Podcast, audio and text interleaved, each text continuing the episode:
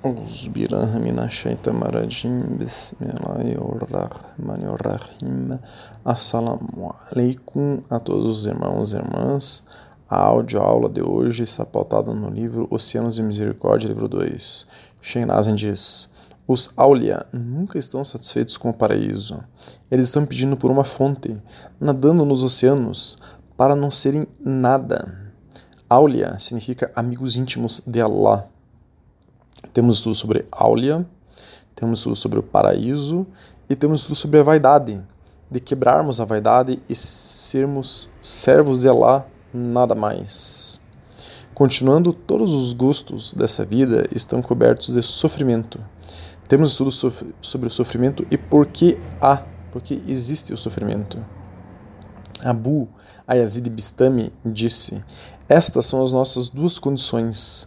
Qualquer pessoa que aceite é bem-vinda.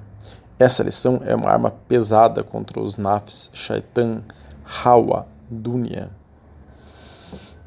Então, nafs é o ego, né?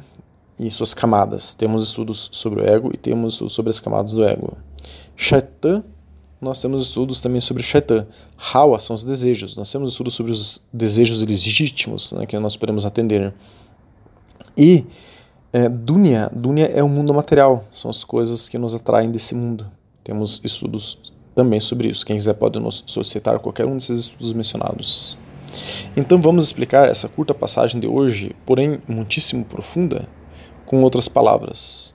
Então, o que ela quer dizer é o seguinte: os amigos íntimos de Allah, subhanahu wa ta'ala, Deus glorioso exaltado, não querem o paraíso.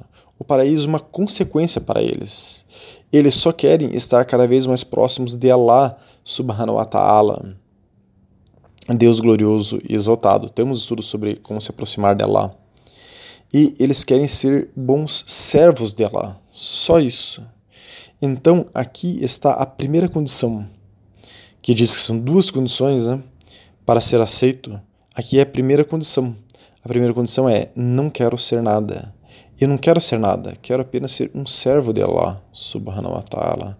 A segunda condição é: todos os gostos dessa vida estão cobertos de sofrimento. Isto é, eu não quero nada.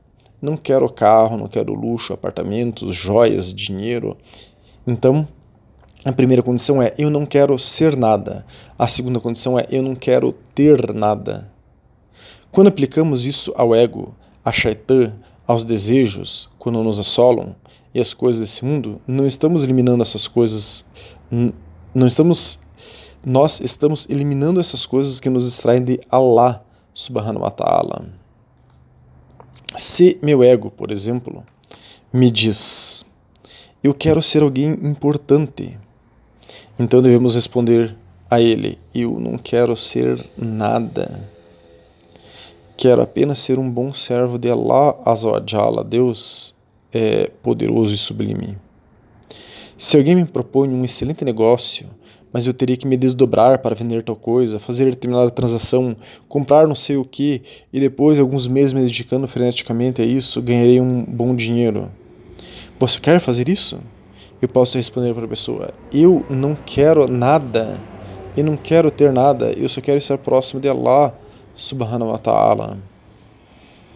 Então, só abrindo parênteses aqui, é que nós estamos falando de alguém que está em uma condição de ter o seu risk, seu sustento. Temos estudo sobre o risk, sustento. Pois, se a pessoa está passando fome, é normal que ela queira fazer um negócio, queira ter dinheiro e queira ter dinheiro para comer, né? Então, a miséria está aplacando o Brasil. Tem muitos irmãos e irmãs passando fome e sofrendo aí de outras necessidades. Então, isso não se aplica a eles. Nós estamos falando aqui coisas de não querer ter nada para aquele que já tem o seu risco, já está é, com a sua provisão garantida. Mas voltando ao estudo de hoje, quando qualquer estímulo interno ou externo me distrai de Allah, subhanahu wa ta'ala com o assunto quero ser tal coisa ou quero ter tal coisa, nossa resposta deve ser eu não quero ser nada eu não quero ter nada. Lembrando que o nosso ego sempre fala dentro da nossa mente na primeira pessoa do singular. Ele vai falar assim: Eu quero ser promovido no emprego porque eu preciso ser gerente. Eu quero ser gerente. Cuidem com o eu. Eu quero, eu qualquer coisa. Pois é sempre assim que aparecem essas tentações para nos afastarem de Allah Azawajala. Então é uma questão de identidade que estamos tratando aqui. Nós nos identificamos com esses eus que aparecem dentro da nossa mente e acreditamos que eles são eu, mas não são. Temos dois estudos já sobre isso, sobre a identidade. São estudos muito bonitos. Estamos aqui entrando no domínio da psicologia islâmica. Temos um PDF no qual compactamos em pouco mais de 20 páginas muito da psicologia islâmica mais profunda. Quem quiser pode nos solicitar esse PDF. Já temos estudo também uma audioaula sobre a psicologia e o ego. Hoje este é o nosso tema. Falaremos um pouco de é, da psicologia islâmica e como ela pode ser utilizada em nossa vida espiritual. Para isso, veremos um resumo de um artigo do Khalil Center, um centro de psicologia islâmica que tem séries em Chicago, Nova York, sul da Califórnia e Toronto.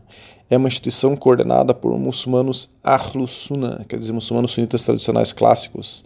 Temos estudos do que são muçulmanos sunitas tradicionais clássicos, que até já havíamos comentado em outros estudos nossos sobre o Khalil Center, já utilizamos um artigo deles anteriormente. Vejamos um pouco desse artigo, no qual a equipe de sunitas é, psicólogos escreveu o seguinte: A saúde psicológica e espiritual é um processo necessário ao longo da vida que foi amplamente discutido na herança intelectual islâmica. Ganhar consciência sobre o funcionamento psicológico e espiritual de alguém é necessário para formar um relacionamento significativo com Allah e seguir os mandatos de nossa religião. Nosso maior triunfo para fazer isso é, é nós mesmos, assim como nos esforçamos para trabalhar no desenvolvimento intelectual e acadêmico, o desenvolvimento psicoespiritual é ainda mais importante para o sucesso neste mundo e no próximo. Então, essas palavras aqui desse artigo do Khalil Center, desses psicólogos sunitas, é uma linda síntese do que estamos falando até aqui. Então, eles citam nesse artigo que Abu Nu'aym Nu'aym, perdão, relatou que Sah ibn Abdullah, grande lema sunita tradicional clássico, estudioso de Akida, teologia islâmica e Sufi do século IX, disse: Se alguém conhece o ego, conhece seu Senhor.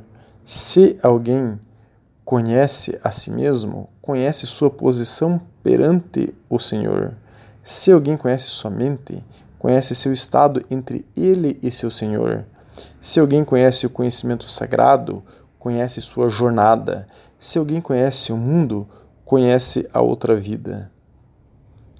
E lá no século IX, Sahara foi questionado por essa fala e perguntaram para ele sobre esse ditado: Quem se conhece, conhece seu Senhor. Sahara disse: Quem quer que se defina para o bem de seu Senhor, seu Senhor o define para o bem de si mesmo. Então vejam, essas palavras desse grande ulema sunita tradicional clássico do século IX, Sahar ibn Abdullah, são lindas. É, estão, estão no livro Hilayat al-Aulia, 10.201. Agora então abriremos um parênteses muito importante aqui para explicarmos um pouco. Essas palavras, Sahar, esse ulema, está falando algo muito importante em outras palavras, e resumindo, ele está dizendo que quando conhecemos bem o nosso mundo interior, do que somos compostos, como atua o ego em nós, como ele nos ludibria, por exemplo, quando nos faz querer ser mais ou querendo nos convencer a ter mais, quando entendemos todas as nuances de tudo o que se passa dentro de nós e nos afasta de Allah subhanahu wa ta'ala, então nós nos definimos bem para o bem nosso perante Allah, segundo as palavras de Sahara. Estamos então nos conhecendo bem. Então Allah subhanahu wa ta'ala vai nos definir bem para o nosso bem. Isto é, Allah subhanahu wa ta'ala vai nos mostrar outros segredos do nosso ser, de nossa alma para o nosso bem. E quando conhecermos bem a nossa alma, conheceremos Allah subhanahu wa ta'ala, inshallah. Temos já estudos sobre o autoconhecimento. Então, continuando, este resumo desse artigo diz: a importância do desenvolvimento pessoal e refinamento do caráter é estabelecida pela tradição, tradição profética, quer dizer, pela Sunna. O profeta, salallahu alaihi enfatizava isso. Onde ele, salallahu alaihi disse: Fui enviado exclusivamente para aperfeiçoar o bom caráter. Esse é um hadith Adab al-Mufrad Sahir Buhari, autêntico, forte, al-Buhari. Assim, estudiosos muçulmanos e praticantes espirituais contribuíram com um imenso corpo de literatura sobre o desenvolvimento psicoespiritual e do caráter. Essa herança acadêmica islâmica está repleta de práticas positivas que promovem o bem-estar psicoespiritual.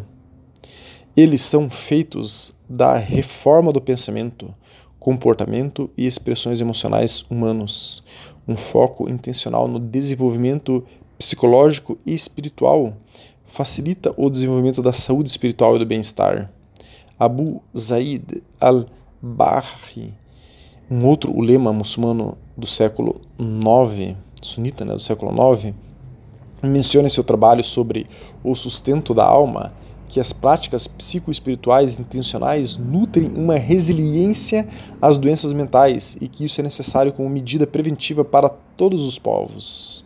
Então, abrindo parênteses aqui, vejam, irmãos e irmãs, esse sábio do século IX já dizia que esse trabalho de autoconhecimento, de aprofundamento espiritual, de é, desenvolvimento espiritual, é, baseado no aprofundamento da psicologia islâmica, é uma forma de prevenção das doenças psiquiátricas e mentais tema super atual para hoje. Continuando, é, o artigo é, diz: ele até dá mais ênfase à saúde mental do que física, ilustrando que, como seres humanos, todos somos propensos a sofrimentos psicológicos e poucos de nós jamais escaparemos do estresse da vida. Portanto, a ausência de desenvolver conscientemente a força psicológica ou a falta de busca de ajuda após o início da disfunção pode levar a um sofrimento significativo desnecessário. Livro Badri, 2008. Sobre a psicologia tradicional islâmica integrada, que tem como sigla TIP. Integrar crenças, práticas e considerações religiosas pode tornar o processo de cura e crescimento da terapia ainda mais benéfico e de longo prazo. Dados de estudos de pesquisa apoiaram a ideia de que as abordagens espirituais e religiosas para o tratamento foram eficazes no tratamento de muitas questões psicossociais. A TIP é uma estrutura terapêutica que é uma modalidade em constante evolução de tratamento psicológico cunhada pela Halil Center. Ela utiliza modelos de psicoterapia inspirados no Corão, na Sunna e nas tradições dos estudiosos, particularmente nas ciências espirituais de Taskia al-Nafs, para auxiliar na obtenção do contentamento espiritual, ao mesmo tempo que incorpora intervenções clínicas modernas. Então vejam, irmãos e irmãs, abrindo parênteses aqui, a psicologia islâmica dizendo que tem como base da psicologia tradicional islâmica a ciência da purificação do coração.